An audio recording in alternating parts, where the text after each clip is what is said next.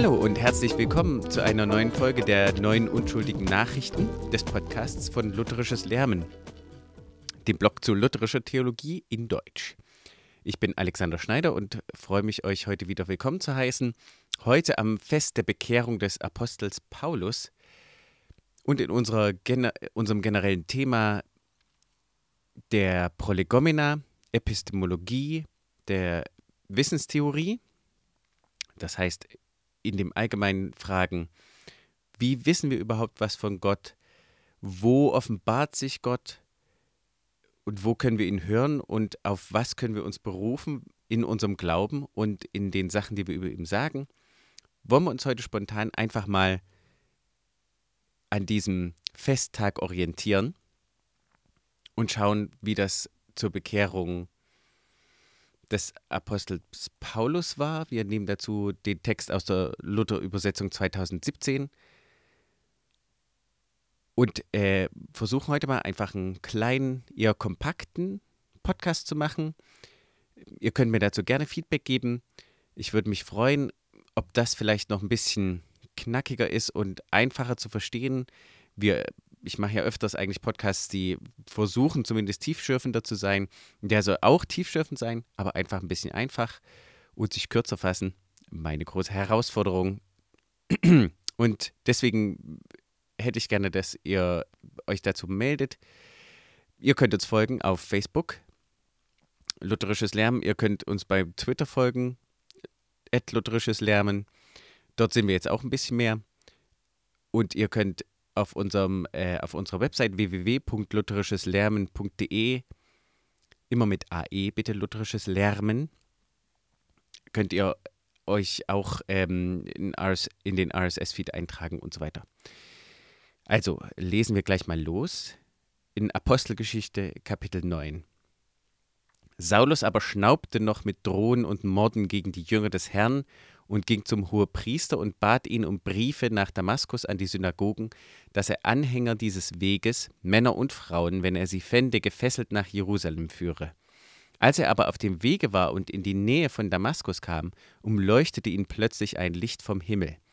Und er fiel auf die Erde und hörte eine Stimme, die sprach zu ihm, Saul, Saul, was verfolgst du mich? Er aber sprach, Herr, wer bist du? Der sprach, ich bin Jesus, den du verfolgst. Steh auf und geh in die Stadt, da wird man dir sagen, was du tun sollst. Die Männer aber, die seine Gefährten waren, standen sprachlos da, denn sie hörten zwar die Stimme, sahen aber niemanden. Saulus aber richtete sich auf von der Erde, und als er seine Augen aufschlug, sah er nichts. Sie nahmen ihn aber bei der Hand und führten ihn nach Damaskus, und er konnte drei Tage nichts sehen und aß nicht und trank nicht. Es war aber ein Jünger in Damaskus mit dem Namen Hananias, dem erschien der Herr und sprach, Hananias, und er sprach, Hier bin ich, Herr. Der Herr sprach zu ihm, Steh auf und geh in die Straße, die die Gerade heißt, und frage in dem Haus des Judas nach einem Mann mit dem Namen Saulus von Tarsus. Denn siehe, er betet, und hat in einer Erscheinung einen Mann gesehen mit dem Namen Hananias, der zu ihm hereinkam und ihm die Hände auflegte, dass er wieder sehend werde. Hananias aber antwortete, Herr, ich habe von vielen gehört über diesen Mann, wie viel Böses er deinen Heiligen in Jerusalem angetan hat. Und hier hat er Vollmacht von den Hohepriestern, alle gefangen zu nehmen, die deinen Namen anrufen.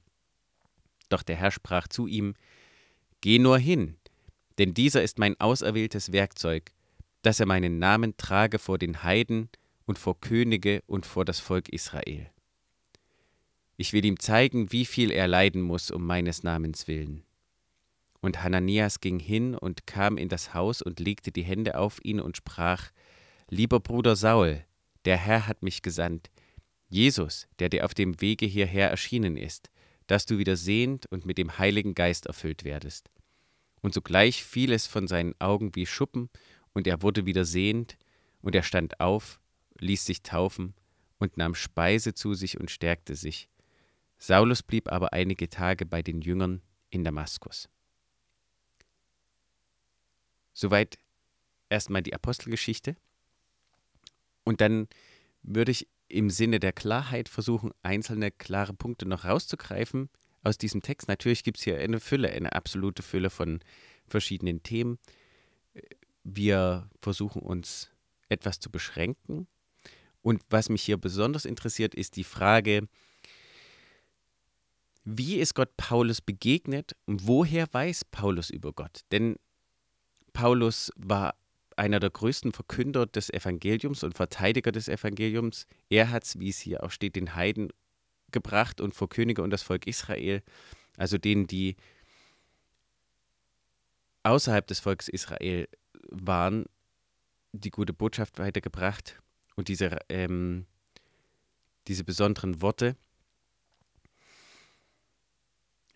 Und ich komme daher aus einer Geschichte, ich habe auch selber sehr lang ähm, das eher so gesehen, dass ich über meine Gefühle und Eindrücke und das Nachdenken darüber rausfinden kann, was Gott will. Das war ein ganz unbewusster Mix von verschiedenen Quellen. Aber gucken wir mal hierher. Jedenfalls in den Text, wie er genau hier ist. Und da fällt Saulus nieder vor einer Erscheinung, wo er zumindest ein Licht sieht und eine klare Stimme hört. Eine Stimme, der er antworten kann und die ihm auch antwortet. Und genauso ist es bei Hananias. Der antwortet, der kann sogar mit Gott diskutieren. Hörbar, hörbare Antworten. Das ist das, was der Text behauptet. Es geht hier also nicht um Eindrücke oder Gefühle, sondern in diesem Text geht es ganz eindeutig um hörbare, äußerlich hörbare Worte. Wie auch zum Beispiel im Alten Testament beim Propheten Samuel, wenn ich mich richtig entsinne, es ja so eindeutig ist, dass der Samuel Gott hört und denkt, es ist der ähm, Prophet, bei dem er lebt, der ihn ruft in der Nacht. Das heißt also, wir haben es hier mit ähm, Ereignissen zu tun, die eindeutig von außen auf die Erfahrung eindringen. Jedenfalls, wenn wir nach dem gehen, was der Text, wie er uns vorliegt, zu sagen versucht. Und nicht nur das, das ist der erste Punkt, eindeutig von außen. Und zweitens haben wir ja die Situation, dass wir als Menschen in einem sich ständig äh, verändernden und vor allem einem ständig verschwindenden Jetzt leben. Das heißt, wenn mir Jesus heute hier erscheinen würde, mich anrühren würde und mir was sagen würde, dann würde ich mich wahrscheinlich noch in einem halben Jahr dran erinnern. Aber es kann sein, dass ich in einem Jahr schon zweifle, ob das tatsächlich so war. Denn die Vergangenheit verschwindet und meine Erinnerung ist brüchig. Dies muss man, auch ich habe immer mal gefragt, Gott zeig dich mir, ähm, enthülle dich, ähm, gib mir doch nur ein ganz besonderes Zeichen, dann weiß ich genau, was du willst. Dann ist mir irgendwann klar geworden, selbst das allerbesonderste Zeichen vergeht. So ist unser Conditio Humana, unser mensch, menschlicher Zustand. Wir vergessen die Sachen. Und hier haben wir auch ein Eingehen auf diese Situation, denn Christus erscheint nicht nur Saulus und spricht hörbar mit ihm und schlägt ihn mit Blindheit.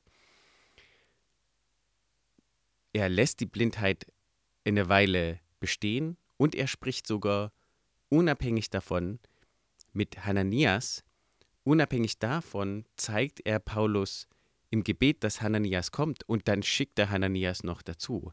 Jemanden, der sich daran erinnern kann, dass das auch passiert ist.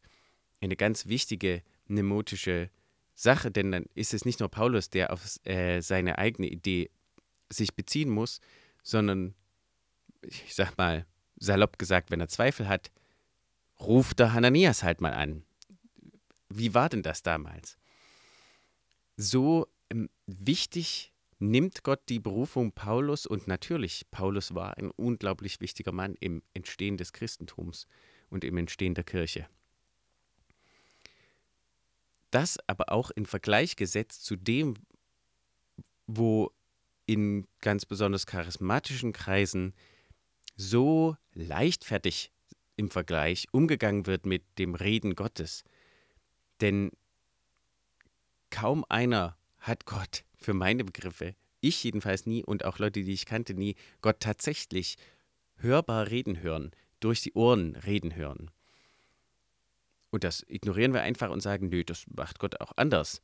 Aber wenn wir ernsthaft mit dem Text reden, ist hier was ganz anderes beschrieben. Etwas, das in der alten Kirche zum Teil überhöht natürlich, aber dazu geführt hat, Paulus und die Apostel und denen, denen das passiert ist, dass die tatsächlich Christus begegnet sind oder dass sie tatsächliche hörbare Begegnungen mit Gott hatten, als ganz besondere Leute anzunehmen. Und ich glaube, das ist uns eine wichtige Sache, die uns den Zugang zur Bibel, einen richtigeren Zugang zur Bibel geben würde und gibt. Denn wir sind so gewohnt, uns selber in die Bibel reinzulesen. Und das stimmt in bestimmten Sachen natürlich auch, aber eben nicht in dem Punkt, hey, wenn Gott mit Paulus hörbar spricht, dann spricht er auch mit mir, selbst wenn ich es nicht höre. Sondern das ist Paulus. Das ist jemand ganz Besonderes. Und was zeigt uns diese Besonderheit auf? Gerade im Vergleich zu dem anderen, was ich beschrieben habe, dieser Idee, dass Gott in mir spricht, in meinen Gefühlen, in Gedankenschnipseln, die auftauchen, in dem drüber nachdenken mit dem Verstand, also um es mal runterzubrechen in Verstand und Gefühl, ein ganz klarer wissenstheoretischer Unterschied, der sich tatsächlich auch trennend auf eine Art durchs Christentum zieht. Vielleicht auch durch mein Leben. Wie gesagt, ich spreche nicht als jemand, der auf die Art besserwisserisch ist oder das nicht verstehen könnte.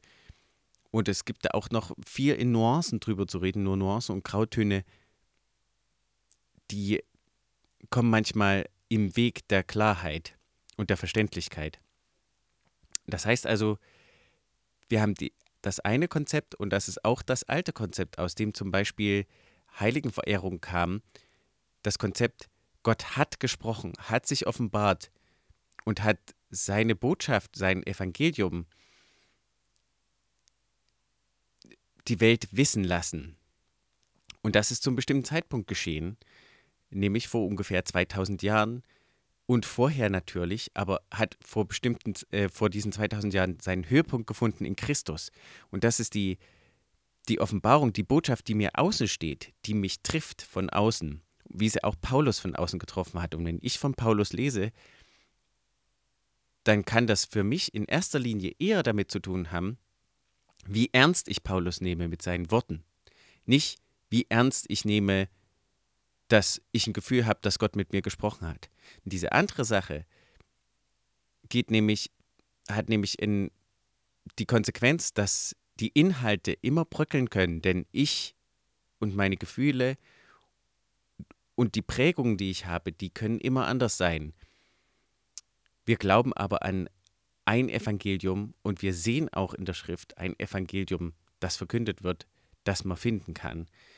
Evangelium ist ein Inhaltskonvolut. Das sind verschiedene Sachen, aber die, die Inhalte, die in der Bibel aufgezeichnet wurden, ganz besonders im Neuen Testament, die sind klar und die treten von außen an mich heran. Und das, was da auch so positiv und kraftvoll ist, ist halt diese Nachfolge. Ich folge Christus nach, von dem ich gehört habe. Ich muss nicht auf Christus hören, der vielleicht in mir spricht, vielleicht aber auch nicht, der vielleicht äh, mir ein gutes Gefühl gibt, aber was ist, wenn es ein negatives Gefühl ist? Ich, dieser große Unterschied ist ein ganz wichtiger. Und um das nochmal zusammenzufassen, ist also diese Geschichte der Bekehrung Paulus eine ganz wichtige für uns, denn sie ist der Anfang seiner, seines Dienstes Christi, für Christi und für ähm, seine, der Beginn seines Lebens als Christ. Man sieht, er isst und trinkt nicht, bevor er sich taufen lassen hat. Und natürlich wurde in dieser Zeit auch noch der Heilige Geist durch Hände auflegen weitergegeben. Und da sind alle Sachen drin, die uns auch betreffen, aber es geht hier um die, vor allem auch um die Worte, die Paulus dann geschrieben hat als Beauftragter Christi, die für uns bestimmt sind, die wir auch hören, obwohl sie an bestimmte andere Gemeinden geschrieben wurden, die Gott also auch indirekt für uns bestimmt hat. Und die können wir uns an diesem Fest der Bekehrung des Apostels Paulus können wir das mitnehmen und ich hoffe, das könnt ihr jetzt euch auch gut mitnehmen und freue mich schon auf das nächste Mal. Und wie gesagt, sagt mir Bescheid, ob ihr das gut findet, diese kürzeren Sachen und die, ob die Struktur jetzt ein bisschen klarer ist. Ich nehme mir vor, wenn es klappt, ein paar kleinere Podcasts zu machen, einfach in dem großen Themenbereich der Prolegomena, der Wissenstheorie jetzt und trotzdem so in unserer Dogmatik-Serie zu bleiben und wünsche euch weiter einen schönen Tag, einen schönen Abend oder wann auch immer ihr gerade hört und bis zum nächsten Mal.